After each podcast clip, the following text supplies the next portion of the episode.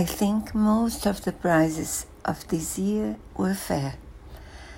I loved uh, the the prizes of Parasite, which is a must-see movie.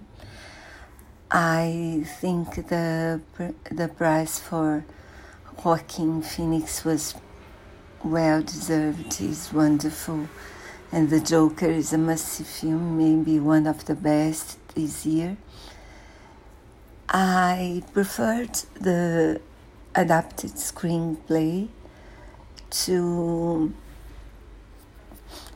I would have given it to Little Women, which I think was very, very good and a very good version. And I was surprised I didn't like that much any of the soundtracks, which is a kind of music I love. That's all. Uh, yes, and I preferred uh, Kathy Bates for Best Supporting Actress as well.